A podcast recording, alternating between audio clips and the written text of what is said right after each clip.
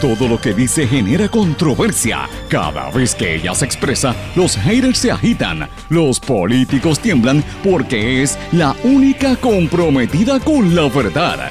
Periodista, bloguera, relacionista licenciada, analista de la noticia, escritora y le dicen la provocadora en las redes sociales. Y ahora comienza en blanco y negro con Sandra Rodríguez Coto.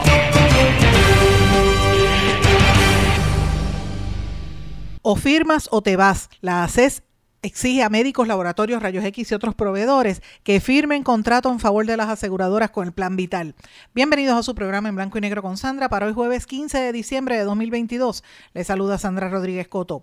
La ACES da un ultimátum, cambia de modelo, o firman o se van. gobierno pone de rodillas a grupos médicos, laboratorios, rayos X. Le dice que tienen que firmar con las aseguradoras o de lo contrario les van a cancelar el contrato, van a perder los pacientes y si no mueven le van a dar esos pacientes a las mismas clínicas de las aseguradoras Presidente del Senado, José Luis Dalmau, le pide al gobernador que centre esfuerzos en Medicaid en vez de irse a hablar sobre la estadidad.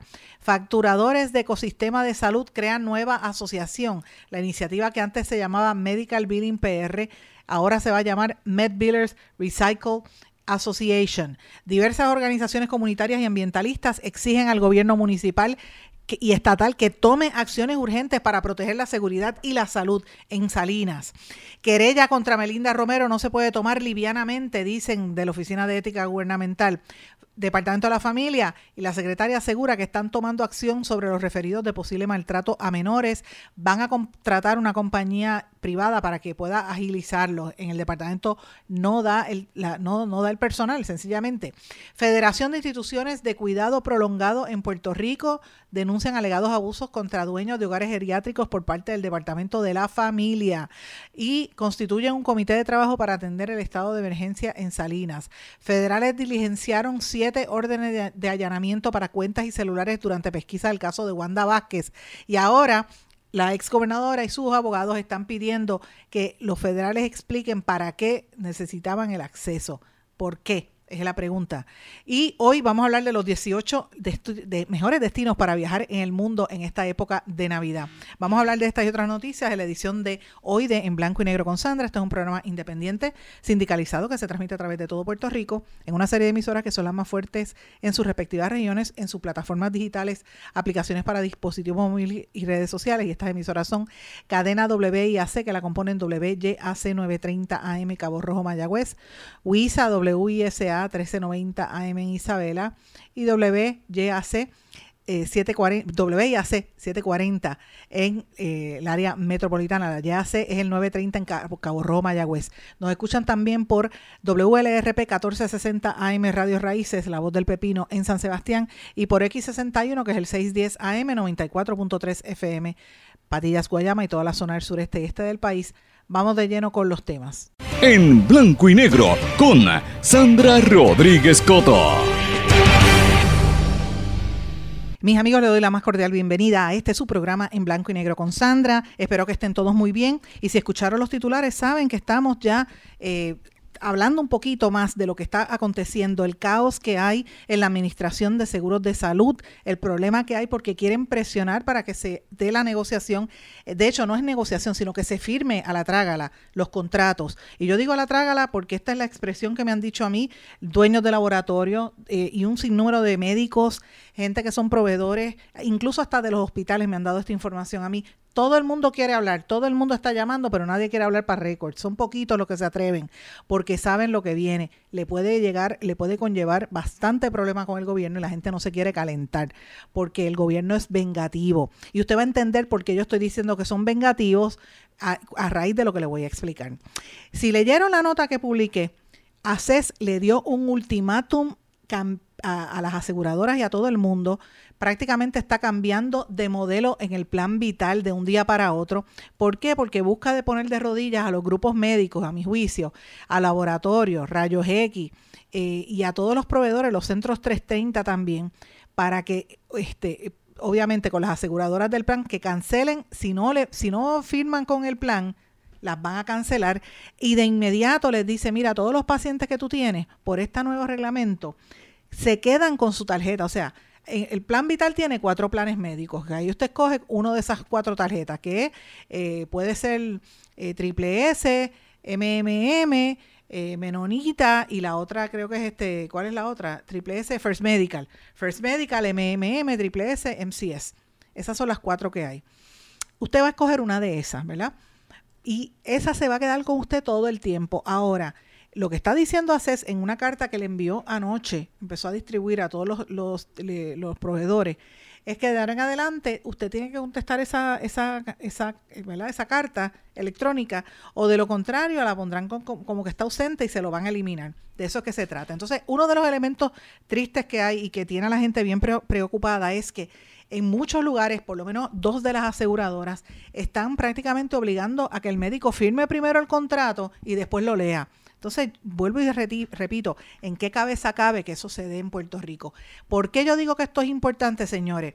Porque esa amenaza directa a, estos grupos médicos es un ejemplo típico, un ejemplo claro y contundente de lo que quiere hacer esta administración en ACES, que es cambiar el modelo, como nos dijo, nos explicó ayer el director de los, grupos de los laboratorios. Tiene razón, es el mismo modelo de, del sector privado, de, del gobierno que, que quiere supuestamente ser facilitador y lo que hacen es que destruyen las instituciones para entonces tener el pretexto que es más fácil privatizarlo.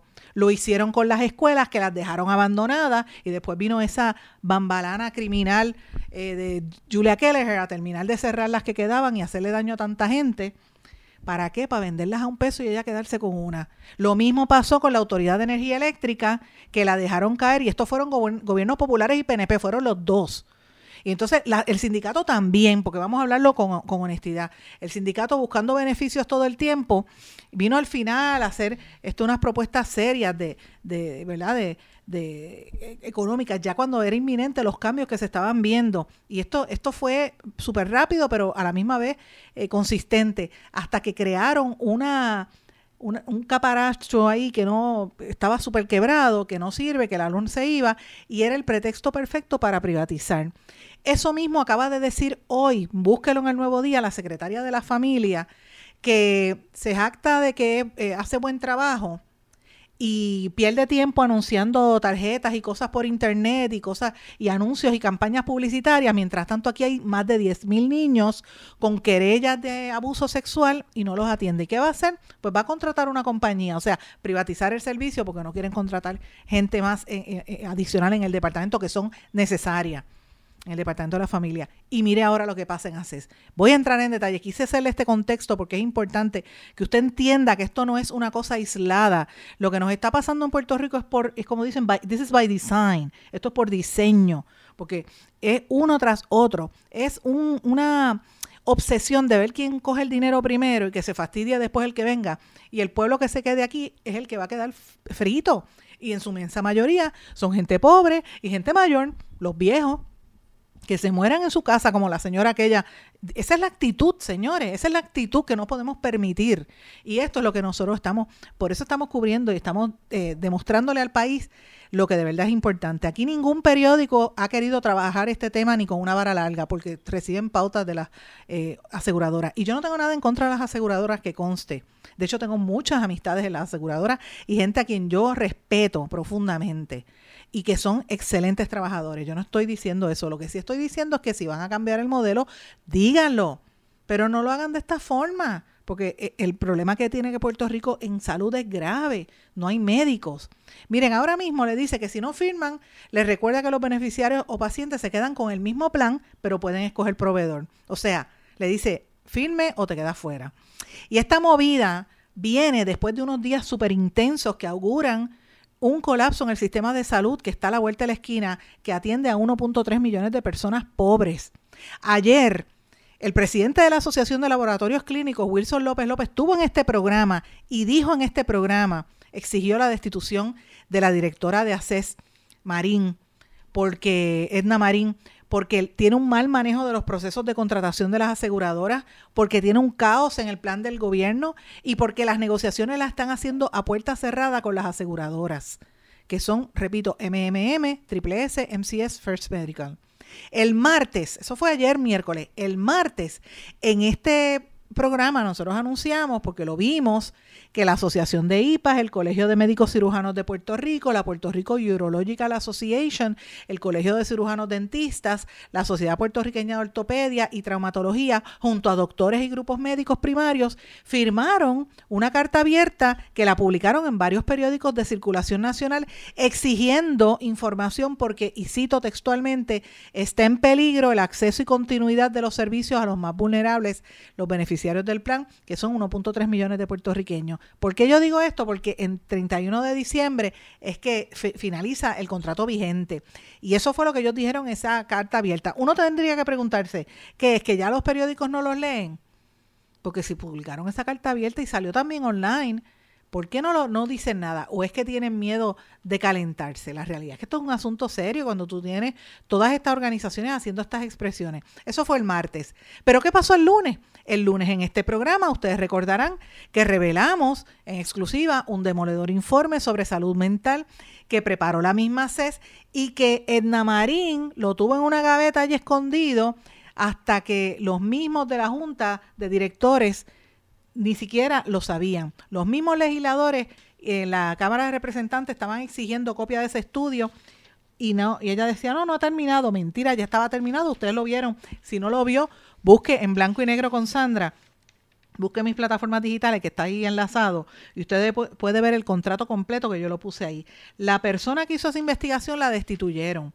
¿Por qué? Porque ese informe revela la incapacidad que hay con salud mental. Salud mental es, si no el, principal, el segundo mayor problema en Puerto Rico, que nos ataca en todos los renglones, no solamente en la salud individual, sino colectiva, porque provoca que la gente se enferme, que sea agresiva, que mate a otras personas que delinca. Entonces, eh, se ponen a delinquir y hacer, hacer fechorías porque tienen problemas de salud mental, porque no los trataron a tiempo. ¿Y por qué pasa eso? Porque la compañía que está proveyendo el servicio, según el, el informe, no me lo estoy inventando yo, Textualmente dice el informe que la compañía APS Healthcare no tiene la capacidad para brindar servicios de salud mental que requiere Puerto Rico, no cumple con la ley federal porque no provee acceso a los pacientes y ellos mismos se autoevalúan violando así el contrato de AC. Porque yo digo que ellos mismos se autoevalúan porque las aseguradoras han permitido que ellos mismos sean los que asuman ese control de ver Cómo, es, cómo es el proceso, de quién es el que va a estar a cargo de, de esta parte de la, de la administración de los, ¿verdad? De, los, de los bienes y, más que nada de los servicios que se le dan a estas personas. Pero mire, mire qué cosa más increíble. Venimos hablando de esto hace varias semanas y esto, esto tiene cola, señores. Porque fíjense que los medios no quieren hablar del tema porque, como dije, son, son anunciantes y evidentemente mm, están con temor ante la realidad de lo que está pasando. Pero como si eso fuera poco, el secretario de Salud no da cara, no contesta teléfono, está politiqueando en Washington hace varios días. Él dice que le está buscando fondos allá, pero lo vemos en todas las fotos posando con los, legisladores este, y los congresistas, más que nada. Y, casi todos son de habla hispana. Entonces, uno lo que no sabría es qué es lo que está pasando. Él, dice que no sabía nada del problema de salud mental y que le tomó por sorpresa las expresiones que hizo el, el presidente de los, de los laboratorios en este espacio. Entonces yo digo, ¿cómo que lo tomó por sorpresa? él no es el secretario de salud, ¿de qué estamos hablando?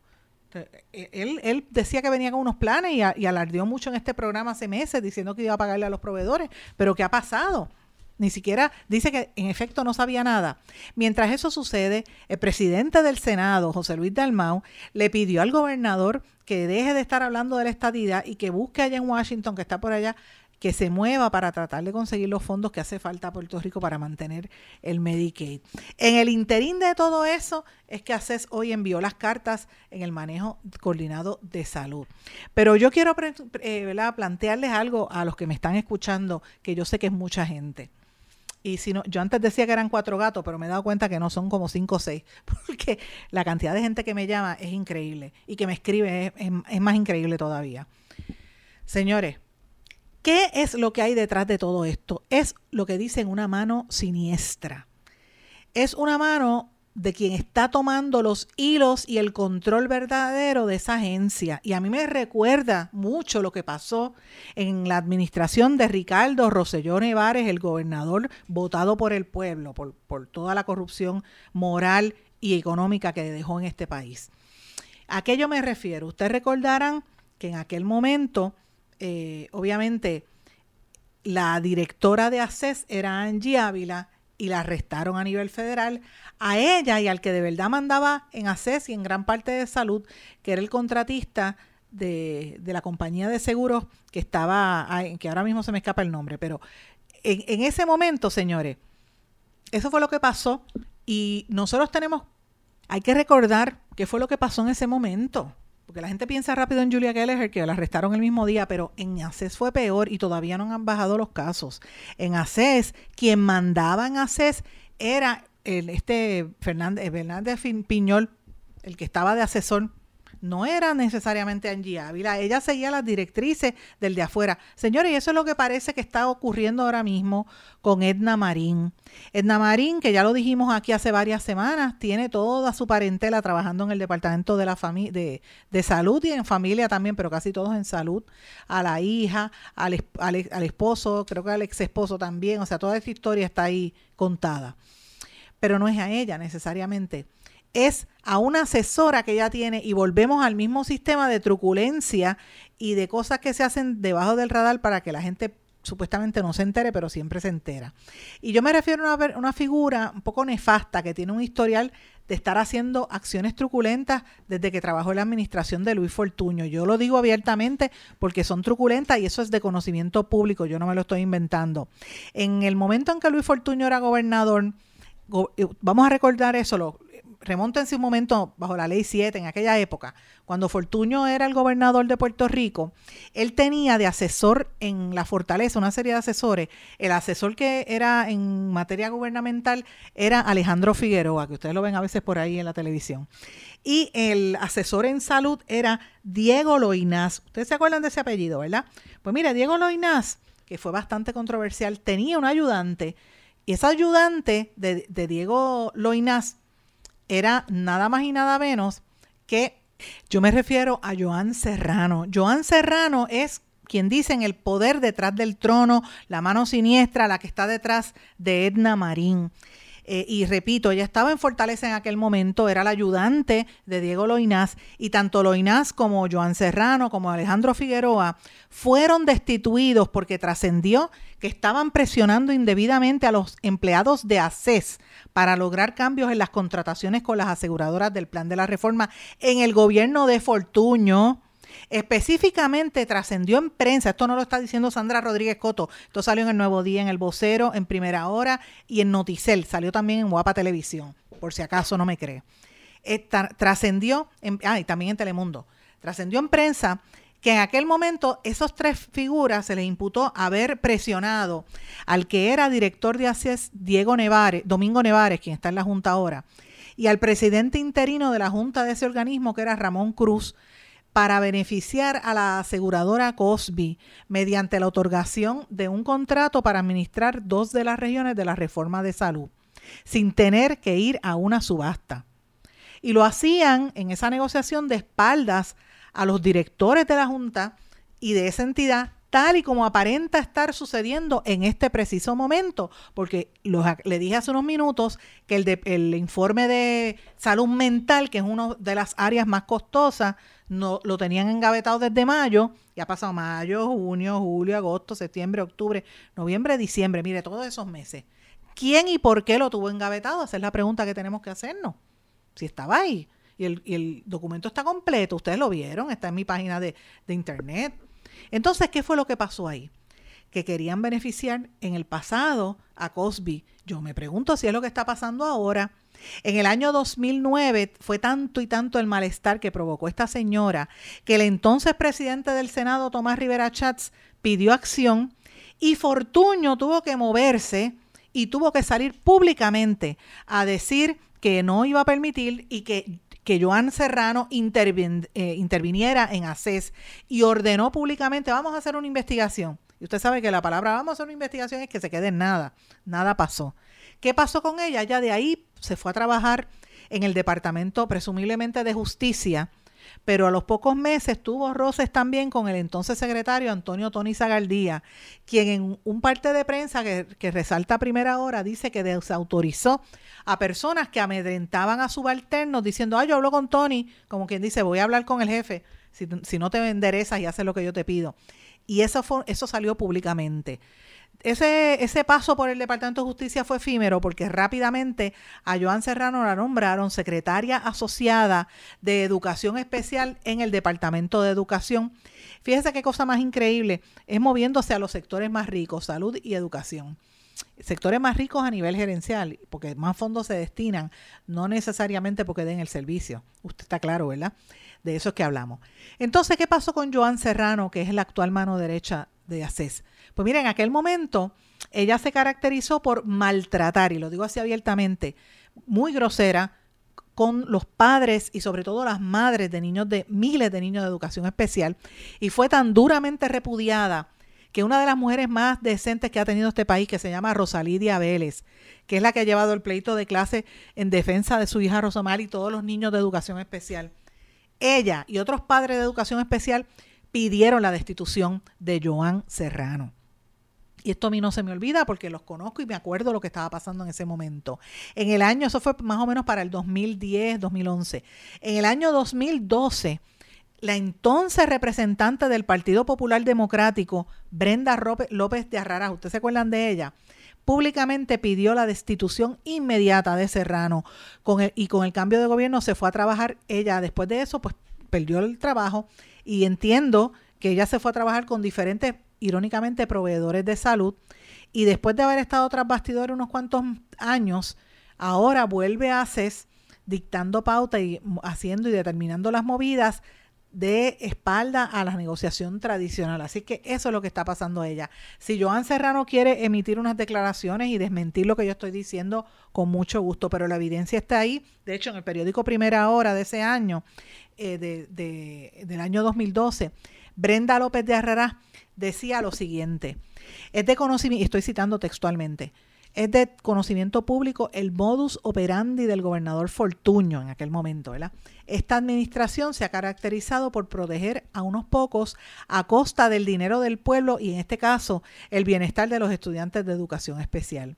El gobernador tiene que asumir su responsabilidad y destituir inmediatamente a Serrano, insistió en aquel momento López de Arraraz. Señores, no la destituyeron, ha seguido dando tumbos, se fue después al sector privado y ahora pues regresa con más fortaleza, eh, interpretando su misma música, ¿verdad? Pero también tocando y, de oído y tocando de, bajo el control que quieren asignar. Mientras tanto, usted ve a los médicos jóvenes diciendo, mira, terminé de estudiar, me voy de Puerto Rico y nos vamos a quedar sin proveedores en, un momento en que la gente lo va a necesitar más que nunca antes, porque dije, como les dije, estamos convirtiéndonos en un país aceleradamente viejo la mayor parte de los puertorriqueños van a tener más de 50 años de edad o 60 años de edad. Y la pregunta es, ¿usted está preparado? Porque no se puede esperar al gobierno, uno tiene que prepararse, es la realidad. Mis amigos, tengo que hacer una pausa. Regresamos enseguida. No se retiren, el análisis y la controversia continúa en breve, en blanco y negro, con Sandra Rodríguez Coto.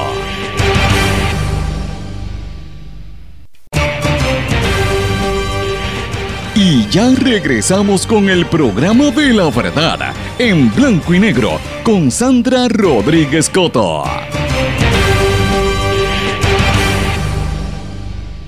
Y regresamos en blanco y negro con Sandra. Bueno, mis amigos, aparte de este tema de salud de ACES, quiero mencionar otras cosas relacionadas también a la salud que están trascendiendo. Eh, y hoy se anuncia, de hecho fue en horas de la tarde de ayer y, y ya va casi como a las 7 de la noche fue que me enteré, pero quería mencionarlo aquí, que se está creando una nueva asociación de las entidades que se dedican a facturar por los sistemas médicos eh, los facturadores de lo que ellos llaman el ecosistema de salud crean una nueva asociación. La iniciativa antes se conocía como Medical Billing PR hace un año y medio y ya se transforma como una voz emergente, se llama Med Billers and Recycle Association, para enfrentarla de manera organizada y estructurada a todos los desafíos que se presentan en esta industria. El presidente, el vicepresidente de la marca, Luis Bidot, que dijo que era necesario que los facturadores de servicios de salud aporten con su liderazgo y conocimiento y experiencia. Y dentro del ciclo de ingresos somos el eslabón sumamente importante en la, en la, salud financiera del proveedor, somos el enlace con los planes médicos y quienes dominamos el lenguaje técnico del proceso de facturación, reconciliación y auditorías, además de las reclamaciones, dice el parte de prensa. El presidente de la entidad es Luis Felipe Martínez Villafañe, que tiene tres objetivos principales que lleva haciéndolo desde un año. Uno es la promover la facturación y procesos de reclamación de ajuste de manera electrónica. Así eliminan el impreso en papel y el tener que estar llevando papeles de un lugar a otro físicamente, que es muy difícil. Número dos, promover que los procesos de contratación con los planes médicos se realice un formulario único y con una sola lista que no tengan que ir cambiando de, de aseguradora en aseguradora como están haciendo hasta ahora. Y número tres, establecer canales efectivos de comunicación entre los proveedores y planes médicos, agencias de gobierno y todo lo demás para que puedan pues, ejercer su función lo antes posible. Espero nada, mis amigos, yo quería que ustedes supieran eso porque me pareció que es una noticia importante que también hay que destacarla porque mire, no todo es, no todo es este eh, presión y, cosas, también hay, hay situaciones buenas, pero eso no quiere decir que no nos vayamos a alejar de un tema fundamental que tiene que ver con la salud. ¿Estás pasando la de show? Y ahora mismo me están hablando, mira, me acaban, me, me acaban de poner ese anuncio ahí al lado, lo quité. Señores, el Departamento de Salud reportó ocho muertes adicionales por el COVID-19. Y uno dice, ay, no está pasando nada. Mire, está pasando, sí están pasando un montón de cosas ahí, hay brotes de cuánta cosa hay eh, ahora mismo. Y, la cosa es que no es solamente en Puerto Rico, porque esto se está dando también en Europa. En Europa la situación está bien fuerte eh, y hay algunos que dicen que ya es como una próxima ola, parecería otra, otra especie de, de pandemia, porque tienen este el coronavirus, el, el micoplasma. Allá ellos le llaman en España, le llaman el cóctel de COVID, gripe y bronquiolitis que está golpeando en Europa este mismo invierno y dice que es una presión grave en los sistemas de salud. Y eso es allá que son países ricos, imagínese Puerto Rico, que sí es rico pero que se lo roban. ¿Qué va a pasar con nosotros, verdad? Con el tema de salud. Y esto lo traigo a colación porque esta mañana el Departamento de Salud reportó ocho nuevas muertes adicionales por el COVID-19 y están ya la cantidad en 5.463 eh, 213 hospitalizados, 17 pacientes más que las últimas 24 horas. Estamos en una temporada muy fuerte, póngase la mascarilla. Y si usted quiere, vacúnese. Yo no me voy a vacunar, ya lo dije y lo voy a decir públicamente, ya yo me vacuné, tengo tres vacunas, yo creo que es más que suficiente. Sé que hay otros, otros este, ¿verdad? mutaciones del virus, pero no puedo volver a ponérmela porque me enfermé tan, tan y tan fuerte que por poco caigo en un hospital cuando me pusieron la tercera vacuna y no quiero pasar por eso. Así que eh, me voy, me estoy cuidando, así que hay que cuidarse, hay que descansar. Hoy yo no descansé y eso, eso es vital también, hay que descansar para que usted pueda recuperar fuerza eh, y no, no le vaya a coger este el catarro o lo que sea más duro que, que lo que uno se pudiera esperar. Pero mientras tanto, eh, ese es uno de los temas, ¿verdad?, que, han, que ha traído colación. El otro asunto es lo de, lo de eh, los celulares de Wanda Vázquez y la, discusión que hay en cuanto a eso, cómo sus abogados están pidiendo hasta dónde llega el nivel de, ¿verdad?, de, privacidad eh, y, de, acceso a la, a la comunicación privilegiada que tienen con los abogados. Así que me parece importante eso también. Hoy se han reportado varios asesinatos alrededor de todo Puerto Rico. No quiero entrar en ese tema porque francamente es horrible cada vez que hablamos de esto, pero sí eh, me pareció que es interesante la comunidad en Salinas se está organizando, yo me habían estado invitando, yo traté de llegar, pero no, no pude, de verdad, salir, salí para, para Salinas ayer, me, y, me iba a partir por el medio varios compromisos que tenía. Y me hubiera gustado estar porque ellos hicieron una rueda de prensa donde estaban hablando de la pugna por el polígono en Salinas y también por la urgencia que tienen de que se empiece a organizar mejor el sistema de ayuda eh, en manejo de emergencia y de prevención de, de, más que nada de desastres, zonas inundables y todo eso, porque como la destrucción del ambiente ha sido tanta y tan masiva, pues de alguna manera u otra tienen que responder. Y eso pues era parte de lo que se iba a estar discutiendo ayer, que me, me dio pena que no pude asistir, pero fue ahí, se, se presentó una coalición de líderes comunitarios y exigió a las autoridades acciones para frenar la, lo que quiere hacer Codepola con un campo de tiro allí en esa zona, pero imagínense el cabildeo que tiene que estar pasando allí es de grandes proporciones. Así que eso es parte de las noticias importantes que han estado surgiendo hoy a lo largo del día, desde horas tempranas de la mañana. Y el tema de, sin lugar a dudas, el tema de, de Wanda Vázquez va a seguir dando de qué hablar porque ella se va, se va a defender con uñas y dientes. Los federales diligenciaron siete órdenes de allanamiento para cuentas y celulares durante la pesquisa del caso de Wanda Vázquez. La pregunta es, ¿cuántas correspondían a la exgobernadora? Y si se la llevaron cuando fueron a intervenir en su casa la primera vez. Es una pregunta que hay que hacerse. ¿Qué va a pasar con ella? Pues no lo dicen. Eh, y esas pues son unas órdenes donde ellos quieren saber en dónde está el, ¿verdad? Este, el acceso que tuvo la, el gobierno federal. Hay un tema que, como mencioné en los titulares, me, me molesta mucho, tiene que ver con lo que está pasando en el Departamento de la Familia. Y yo digo, mira, yo no puedo apuntar a que es una sola secretaria, que está pasando ahora, porque esto ha pasado en otros años anteriormente. Yo me acuerdo cuando Janice Rizarri, que fue un desastre, más de 10.000 niños también, y peor, y los evadidos, los niños que se desaparecen, adolescentes, ni se diga.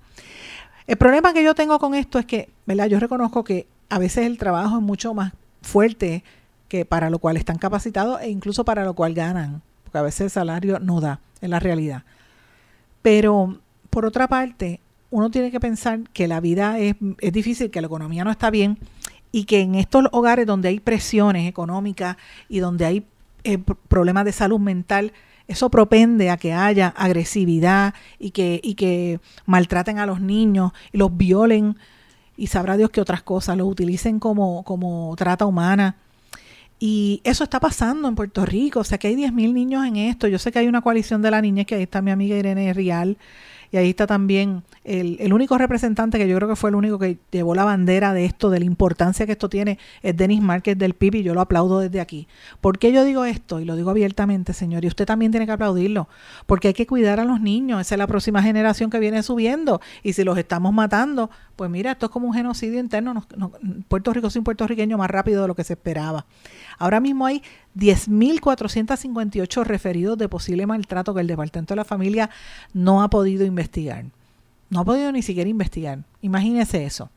Imagínese lo que eso representaría para Puerto Rico. Entonces, en ese sentido, yo pienso que la secretaria ha sido muy inepta. La secretaria debió haber sido mucho más vocal, no estar politiqueando tanto y, y, por el contrario, levantando la voz sobre qué hace su agencia y qué se necesita para mejorar. No para que venga a hablar a última hora, a, a que, tú sabes, haga unos chapucerías de, de, de comentarios. No, no, hay que hacerlo bien. Y me parece que es fundamental este tema. Y lo quería traer porque este, la secretaria, mire, yo soy crítica de esa secretaria de la familia, pero yo puedo entender que ya esté con poca, con poco personal, pero no lo vote en cosas que no valen la pena, no vote el dinero en, cosas que no sean importantes y más que nada que no lleguen a servicio directo a la gente, porque cada vez que pierden dinero, que van, que, que pierden tiempo, que se relajan las cosas, usted va a ver, eso representa a una persona más que queda sin el acceso, sin, sin la, sin el apoyo, este, y sin los servicios, más que nada. Así que eso es parte de los temas importantes que se discutieron a lo largo del día de hoy. Uno de los temas también que no me cabe la menor duda es lo de Donald Trump. ¿Es o no es culpable? Le te pregunto. Hazte esa pregunta, ¿es o no es culpable de, de todo este clima de violencia que hay en la, la nación americana? ¿O fue que él lo catapultó? Pues esta, estas mismas preguntas tenemos que hacernos nosotros con lo que está pasando en Puerto Rico en todos los renglones. Fíjense que llevo varias semanas que no he hablado, no he podido conversar sobre, ¿ves? sobre el tema de, de, ¿verdad? De, de, lo que está pasando en Naranjito y en estos otros municipios. No es porque lo haya querido dejar tra tranquilo, es que francamente lo de educación era más urgente y había que terminarlo ya. Pero francamente es algo que nos tiene que poner a pensar este, hacia dónde nos vamos a ir dirigiendo todos nosotros. Y una de las cosas que también trasciende hoy, que me pareció importante, eh, la cabildera por la estadidad, Melinda Romero, tiene menos de una semana para responder por escrito al, al oficial examinador de justicia que está viendo su caso. Eh, y me citaron para hoy, por eso, por eso llegué también, quería eh, hablar un poquito de eso. Así que como me citaron, me tengo que ir corriendo para entregarme de las fuentes que me están dando información. Eh, porque así, así que trabajamos, señores, a base de fuentes, porque las fuentes oficiales no quieren hablar. solamente están comprometidos con los que le pautan y van a los medios y no le hacen preguntas. Y fíjense que aquí no se le falta respeto a nadie, aquí simplemente se le da la oportunidad que, que, respondan y conversamos, porque la idea es conversar y que la gente entienda, como hicimos con el alcalde de Naranjito, que vino aquí y se les recibió, no hay ningún problema. Pero cuando nos llaman, nosotros tenemos que ir y nos citaron, así que vamos a eso. Voy a una pausa. Regresamos enseguida. No se retiren, el análisis y la controversia continúa en breve, en blanco y negro, con Sandra Rodríguez Coto.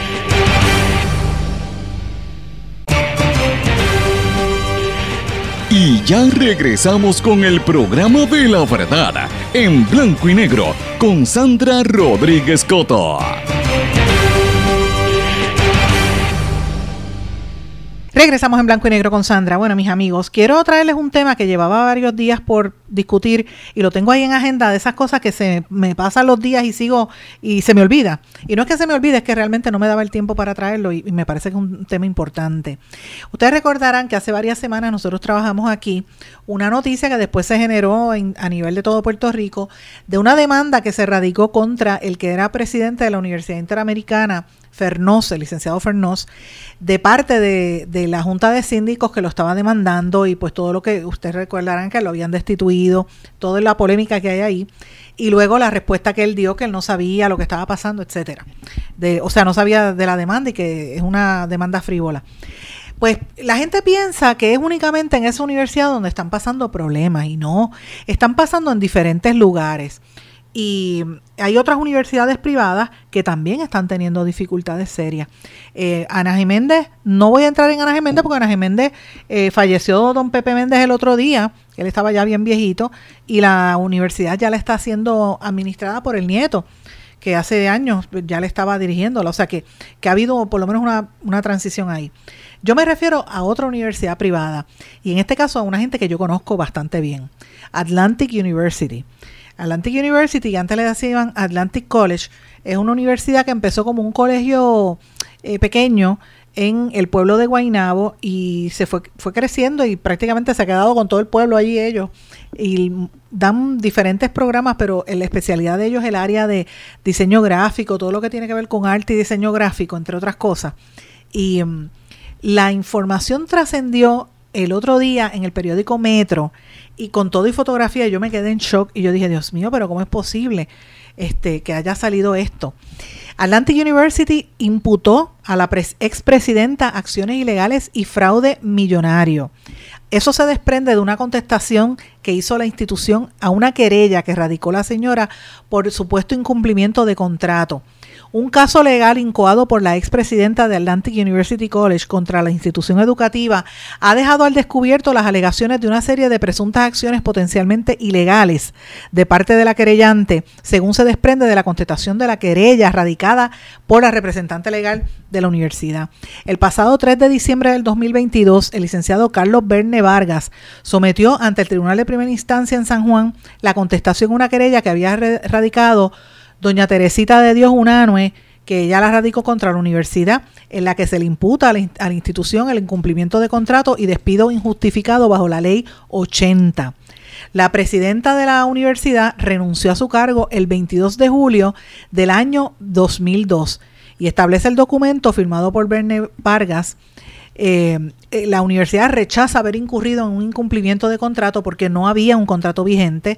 De Dios Unanue era empleada a tiempo parcial y renunció. Eh, hay una parte en el escrito de 25 páginas que dice que se le acusa a esta señora de Dios Unanue de haber utilizado dinero de la universidad para, y cito, ilegalmente pagar sus tarjetas de crédito o la de sus familiares y contratistas, laboratorios médicos, viajes de placer con toda la familia en primera clase y hospederías de lujo y hasta una entrenadora personal, entre otros conceptos. Asimismo, se alega que la expresidenta y su hijo, Heriberto Martínez de Dios, utilizaron los recursos económicos y la asistencia de abogados de la universidad para financiar las operaciones de Gladius LLC, propiedad de Heriberto Martínez de Dios desde sus inicios en el año 2013. Martínez de Dios fungía como vicepresidente de la Universidad de Atlantic. En la contestación a la querella, que forma parte del récord público del tribunal, se detallan las presuntas acciones que de Dios Unanue y miembros de su familia orquestaron que dio paso a que defraudaran a la institución por sumas millonarias. Se le imputa serie de pagos ilegales para su beneficio personal y de su familia con cheques de la universidad que mantenían estricta confidencialidad y control total. Estos pagos realizados por De Dios Humano no seguían el tracto oficial de la contabilidad de la universidad y tampoco eran enviados por el sistema de pago de la universidad.